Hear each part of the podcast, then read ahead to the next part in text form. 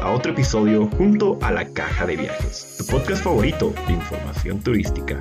Como siempre, acompáñanos cada semana a un nuevo viaje junto a nuestros excelentes invitados para abordar distintas temáticas. Entonces, pónganse cómodos y acompáñenos, porque ya empieza esta nueva aventura.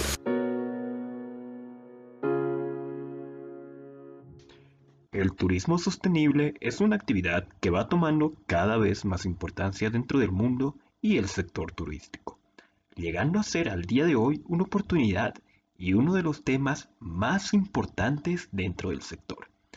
Y para hablar de esto, hoy tenemos a un gran especialista en el tema. Él es el doctor Daniel Celis.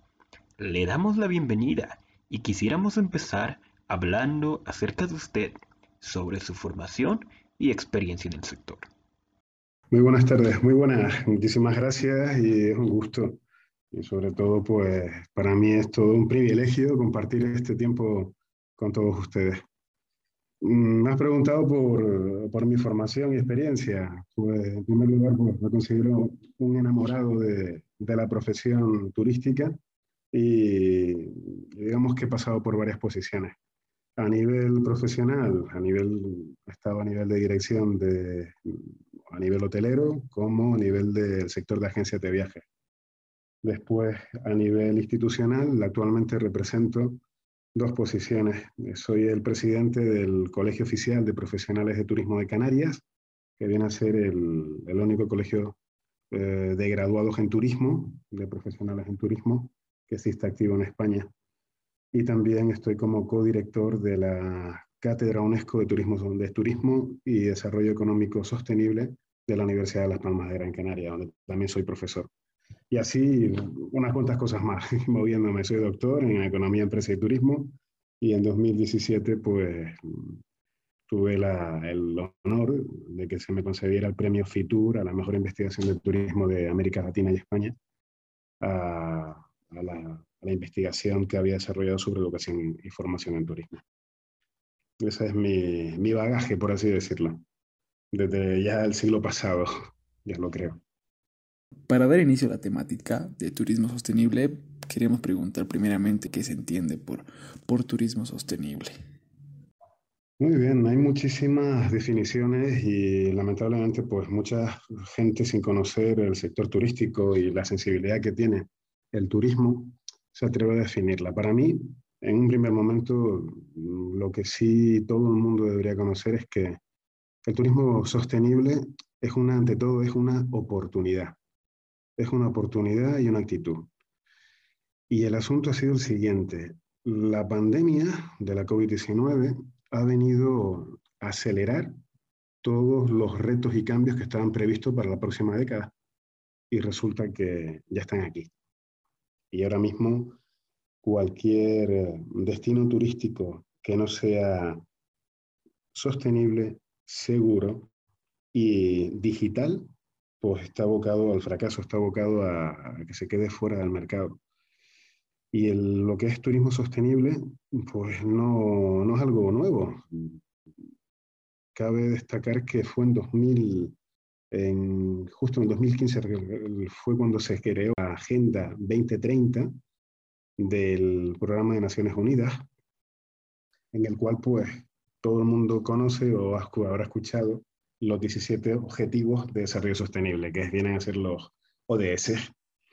La Agenda 2030 se crea en 2015 y esa agenda para cumplirla, para llegar a 2030 y poder cumplirla, se habían establecido 17 objetivos y 169 metas específicas para poder llegar a ese momento. ¿Qué ha ocurrido? Que no es nuevo. Mm, vamos, tengo la, vamos, el honor de, y satisfacción.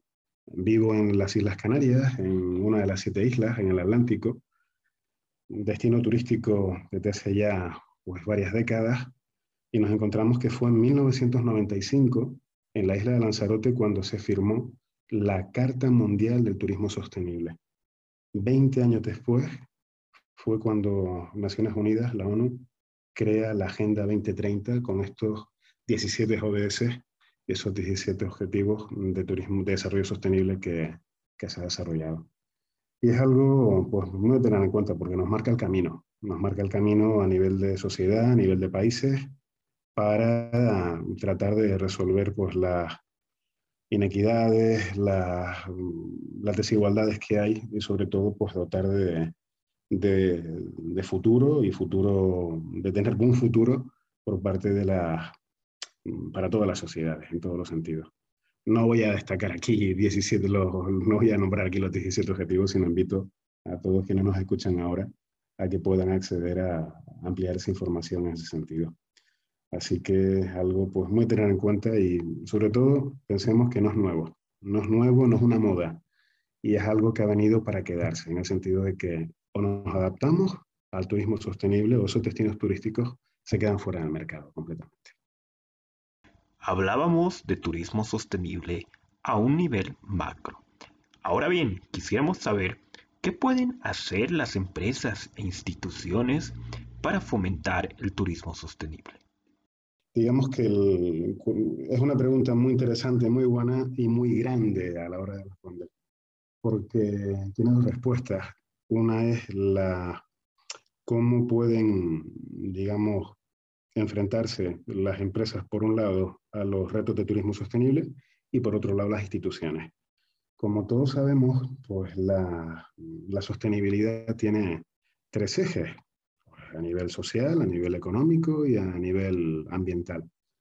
Pero últimamente, desde hace ya una década, algunos investigadores a nivel internacional están añadiendo un cuarto eje a la sostenibilidad y viene a ser la gobernanza. Esto es, desde la administración pública, instituciones públicas, que pueden aportar desde la gobernanza para el desarrollo de, de la sostenibilidad a, a, los territorios, a los destinos.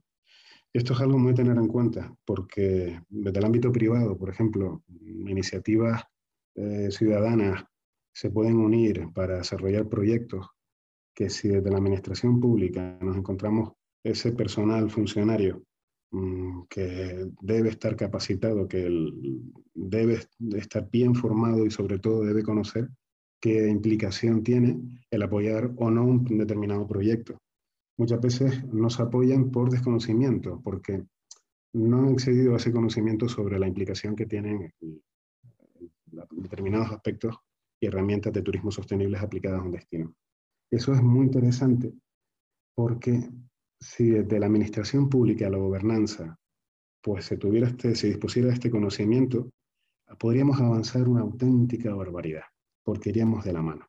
Y al final el beneficiado van a ser siempre las comunidades locales. Ese es el gran objetivo. ¿Por qué? Porque el, el turismo sostenible, ya lo comentaba antes, viene a ser una oportunidad y viene a ser el único, fíjense lo que comparto, lo que me atrevo a decir, ahora mismo es el único medio, el único vehículo en el cual pues, nos puede contribuir para preservar nuestro patrimonio mm, material e inmaterial, ya sea cultural, ya sea de todo tipo. Porque a través de un turismo bien gestionado, sostenible, podemos preservar tradiciones, podemos preservar pues realmente ese, ese patrimonio mm, tanto material como inmaterial. Pero hace falta conocimiento sin duda ninguna. Hace falta muchísimo conocimiento. Ronald. Sin duda alguna que para aprender a cuidar algo, primero es necesario conocerlo. Y esto es imprescindible para hacer turismo sostenible. Ahora bien, quisiéramos hablar un poco más sobre el país y quisiéramos saber si existen destinos sostenibles en este. Sí, empecemos de lo más general lo más particular para que todos quienes nos escuchen pues, se pongan en situación. El, el, país Bolivia está dando pasos, está dando pasos y muy interesantes en ese sentido. La pandemia vino a, a parar todo, todo el desarrollo. Estuve revisando datos, por ejemplo, y tomamos, vayámonos al año 2010. Bolivia en 2010 recibió cerca de un millón de, de turistas, 700.000. Y, y en 2019, pues alcanzó, fueron cerca del, medio, del millón y medio, una cosa así.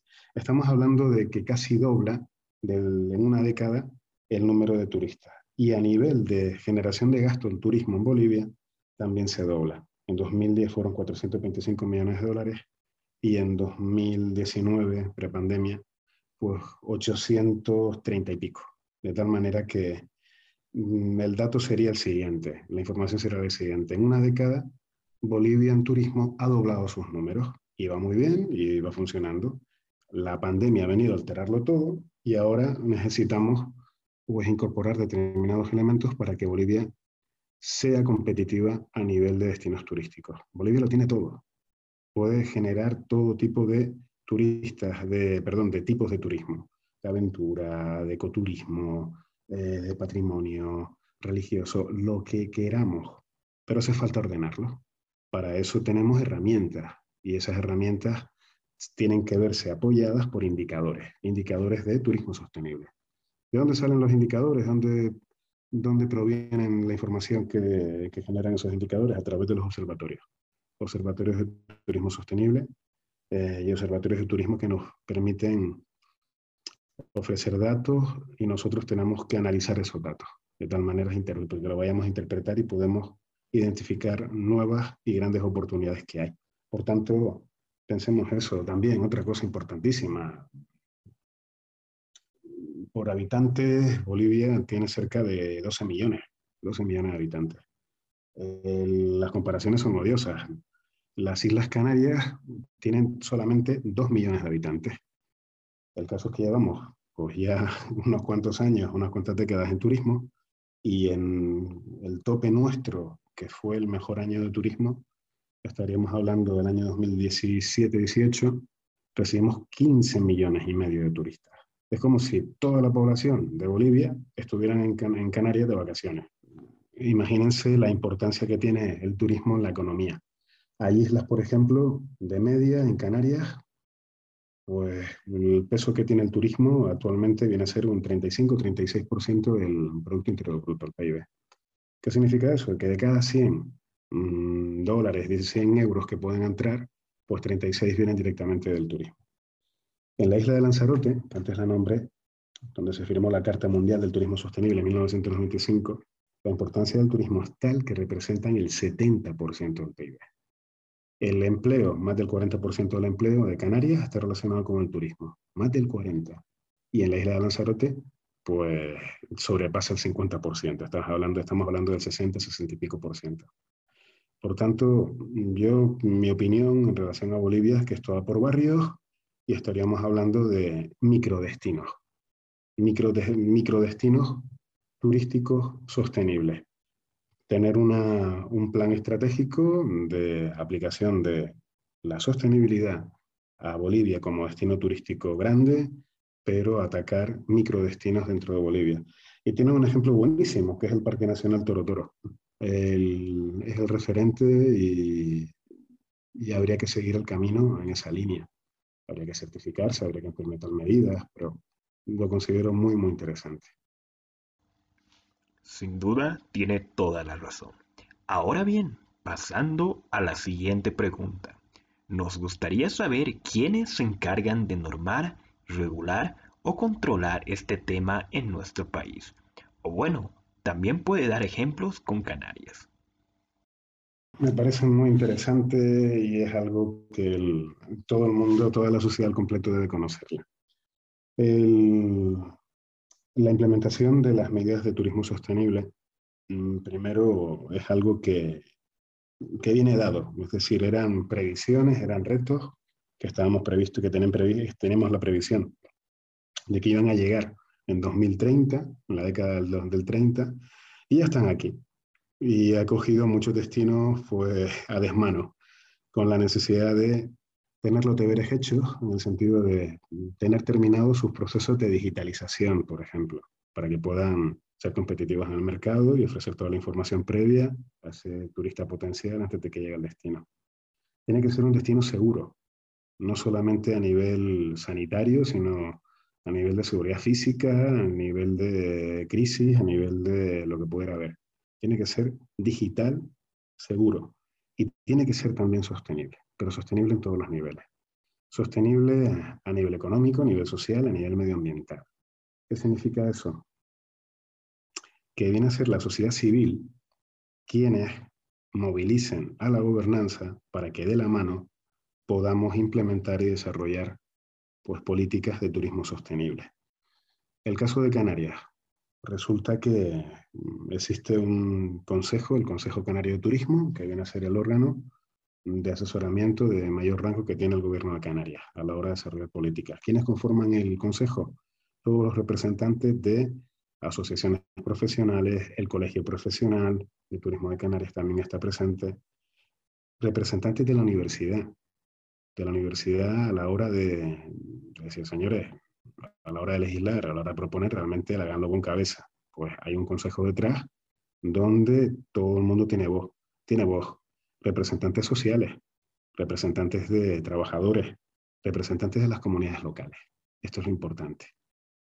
Así que esto no depende de un legislador, no depende de un partido político, no, no depende de un gobierno, depende de una sociedad al completo, que se tiene que movilizar, unir y para promover el desarrollo y aplicación de este tipo de políticas. Al final que son las que redundan en, la, en el beneficio propio al final es la que nos va a permitir pues, tener un tipo de, de turismo mucho más consciente, un tipo de turismo mucho más respetuoso, sobre todo también porque el perfil del turista cambia. Nos interesa ese tipo de turista que visite Bolivia, que sea respetuoso con el medio ambiente, con la naturaleza, que sea consciente del, del vamos, la riqueza patrimonial, cultural que tiene Bolivia es decir, alguien que se interese por la gastronomía local. Nos interesa ese tipo de turista. Existen los foodies. El foodie es ese tipo de turismo, el tipo de turista que elige los destinos cuya principal, pues, la, toma de decisión, la opción número uno la toma para tomar la decisión si de un destino a otro, va a ser por la gastronomía local. El foodie se define porque lo que quiere es probar la gastronomía local. Y en ese sentido, pues hay un campo a desarrollar absolutamente enorme donde estamos hablando de generación de empleo, generación de riqueza, reducirlas y eliminar las desigualdades, realmente que los beneficios del turismo pues, puedan repartirse, puedan llegar a todos los miembros de, la comunidad y preservar, preservar nuestro patrimonio material e inmaterial. Bueno, para la siguiente pregunta queríamos hablar sobre la informalidad del sector turístico en Bolivia. Eh, no es un secreto que muchas empresas del sector turístico eh, no tienen una certificación o capacitación o están instituidas legalmente. En ese sentido, ¿en qué afectaría esto? O sea, ¿afecta de manera positiva, negativa al sector turístico? Bienvenidos al club. Es decir, esto también sucede en todos los destinos turísticos ese grado de formalidad existe, lo único que hay que intentar que sea lo, más reducido posible porque hace muchísimo daño. Por ejemplo, desde la posición que represento como presidente del Colegio Profesional de Turismo de Canarias, pues nosotros defendemos la, profesión turística, defendemos, somos garantes de que, oye, los visitantes que vengan, los turistas que tengamos, pues ven a Canarias porque te garantizamos un buen servicio, un buen trato, porque nuestro personal, nuestro profesionales están debidamente formados y capacitados. Y nos encontramos también por situaciones de intrusismo, aquí se denomina, se denomina el intrusismo profesional. Pues eso hay que denunciarlo, eso hay que ponerlo, decir, oye, que, no, que existe un elevado número de informal de, intrusismo en Bolivia. Eh, lo que habría que hacer es no castigarlo, sino darles las herramientas para que se conviertan en formales, para que eh, se conviertan en oficiales para que no perjudique el, el buen desarrollo del turismo. Por ejemplo, un, caso muy concreto. Pongamos el caso de una empresa determinada en el destino, pues está desempeñando su actividad y son informales y están pues engañando a los turistas. Porque esas personas que hacen eso no, no piensan en la fidelidad y van directamente a, a engañar y a estafar al turista porque sabe que solamente va a ir una vez y ya está. En cambio, habría que darle la vuelta a eso, a ese planteamiento, y tratar de fidelizar al turista, tratar de mm, cuidar al turista, en el sentido de que mm, repercute, que el, efecto, el turismo tiene un efecto multiplicador muy beneficioso en la economía, estamos hablando, y en la sociedad, estamos hablando de la creación de círculos virtuosos, en el sentido de hacer las cosas bien. Yo no iría por la vía del castigo, de las multas y de esa actividad. Muchas veces es porque eh, a estas personas no le queda más remedio, no han tenido la suerte que hemos tenido nosotros de, de estudiar o de acceder a, la educación, o bien porque no lo hemos trabajado nosotros o porque nos lo han permitido así. Pero lo que habría que hacer es, es dar las herramientas para que pasen del mercado informal al formal. Es lo más importante. No castigar, sino a través de la formación, a través del conocimiento y a través de, y que se pueda hacer las cosas, que hay, hay ejemplos muy interesantes Pues bien, pasando a hablar ahora de nosotros como turistas, ¿cuáles son las decisiones que podemos tomar para sumarnos al turismo sostenible y así convertirnos en unos viajeros responsables? También es muy importante, esto ha cambiado, hay personas que con la edad pues son más conscientes, hay otras que no, que no se puede hacer absolutamente nada porque no cambian. Sencillamente poner en valor y, ofrecer la importancia de lo que el país, lo que el destino, lo que su gente pues ofrecen y están, y están mostrando. Al final es como, yo siempre digo lo mismo, es decir, cuando voy a alguno de los países hermanos de América Latina, yo soy como un extraterrestre, yo soy como un marciano que aterriza aquí, que tenemos, mm, vamos, la línea además igual que desarrollamos, tenemos, compartimos determinadas palabras, compartimos el idioma, compartimos varias cosas, pero lo importante es el respeto, es el respeto por conocer eh, las costumbres, las tradiciones, eh, valorar lo, lo, que te ofrece. Ese es el tipo de turismo que, que queremos, que los destinos turísticos desean. Dentro de lo que es la sostenibilidad, pues ya nos estamos dando cuenta de lo siguiente la persona que viaja ya es consciente de la sostenibilidad, ya le da valor al asunto, ya cuando ve políticas, desarrollos o actitudes que no son sostenibles, que no hay, hay problemas, por ejemplo, de género, hay problemas de inequidades, hay problemas de desigualdades, eso el turista, mm, el buen turista, por así decirlo, lo rechaza. Es como darle la opción al turista para que sea más sostenible, darle la oportunidad para que contribuya al ahorro energético, al ahorro de agua, para que contribuya a la limpieza del medio ambiente, involucren al turista que recibe Bolivia en este sentido. Por tanto, tanto las instituciones como las empresas de turismo en Bolivia tienen que ser conscientes que el perfil del turista de hoy ha cambiado, no es el mismo que tenemos el año pasado. Hoy, 2022, estamos hablando que el perfil es otro. Y es un perfil que no perdona, no perdona esas desigualdades, no perdona las inequidades, no perdona pues el hecho de que nos esté contribuyendo a la preservación del medio ambiente, a las tradiciones. Ese es el tipo de turista que ha cambiado y el que deseamos. No queremos millones de turistas. Nos basta con unos pocos con esa conciencia para poder pues, desarrollar y, y, mantener y que el turismo contribuya al mantenimiento y sostenimiento de nuestro patrimonio material e inmaterial. Bueno, cuando hablamos de turismo sostenible, eh, la mayoría piensa que es eh, cuidar y preservar los patrimonios naturales que tenemos eh, o los patrimonios materiales que, que tenemos, pero ¿qué hay de los patrimonios inmateriales?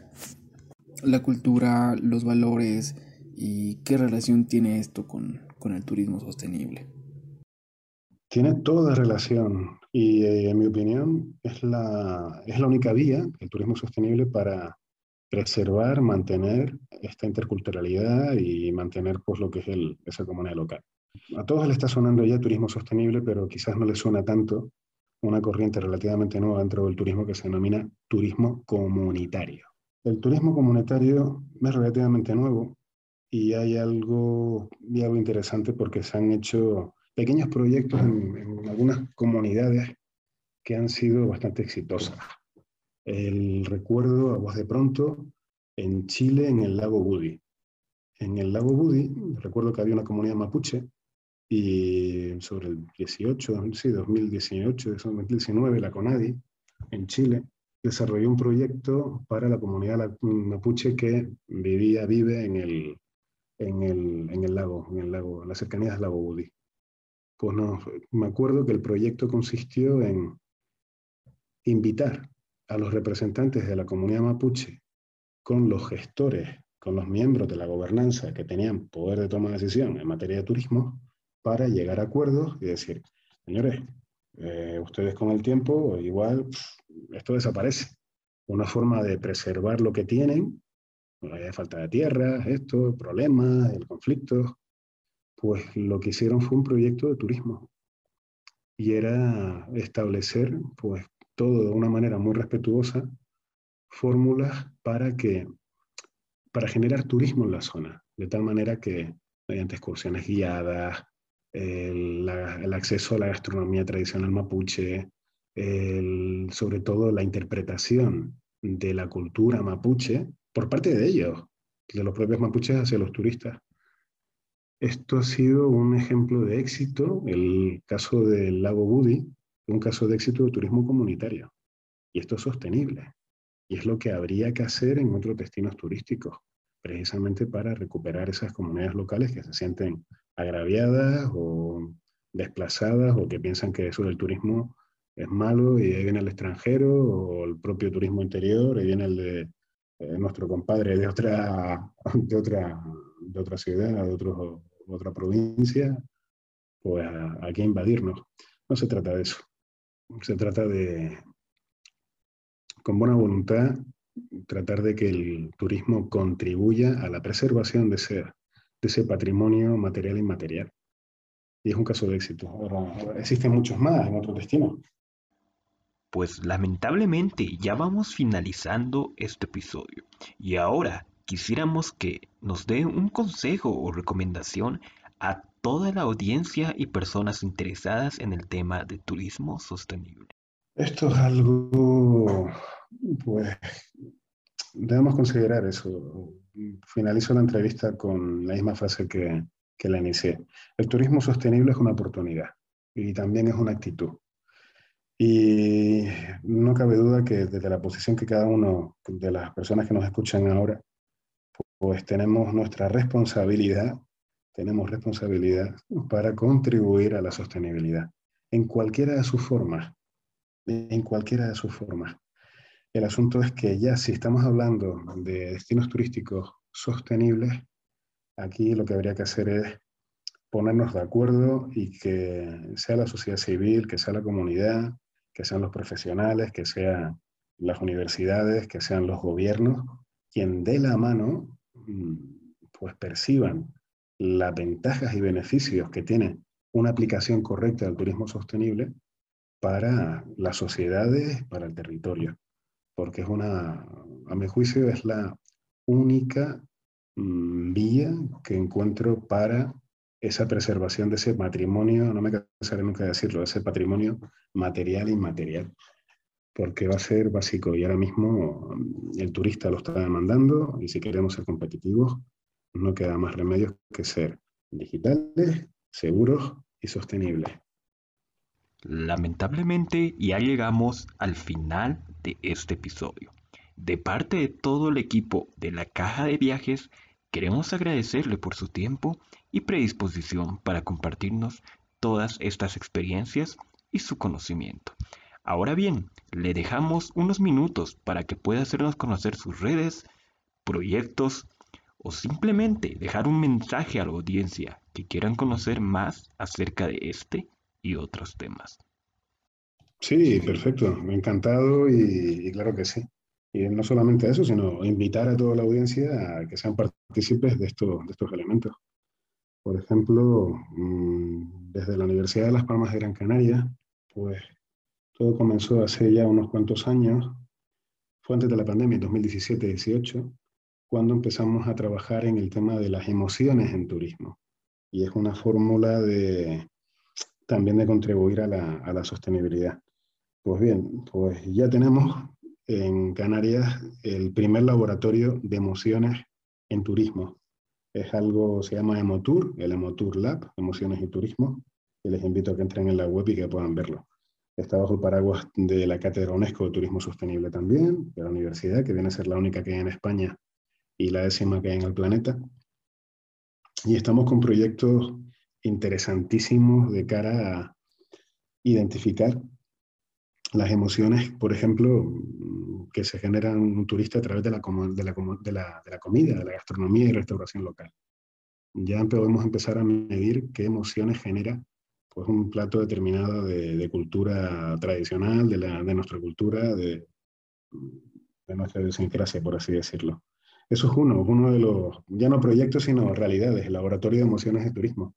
Es el primer laboratorio de emociones de turismo del mundo y lo hablo con conocimiento de causa, así que es algo también interesante. Todos los desarrollos que tienen que ver con la tecnología. También no estamos hablando de no requiere grandes inversiones, sino se trata de estar conectados, de facilitar la toma de decisión al turista. Es importantísimo también pues, tratar de analizar eh, aspectos como predisposición a pagar por parte de un turista Realmente, antes de poner en marcha cualquier tipo de producto o servicio, debemos conocer cuál es la predisposición a pagar por parte del turista, porque igual nos estamos equivocando y nos estamos tirando piedras contra nuestro, nuestro propio tejado.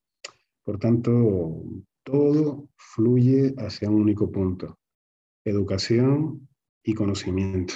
No, no hay otra. A través de la educación el conocimiento es cómo podemos mejorar la, las sociedades en general. Muchísimas gracias a todos. No olvides seguirnos en nuestras redes sociales, en Facebook, Instagram, TikTok y en nuestra página web en donde podrán encontrar nuestro blog. Muchas gracias por acompañarnos en otro episodio de su podcast de información sobre viajes. Esperamos que lo haya disfrutado y que nos acompañe en nuestra próxima aventura de la caja de viajes.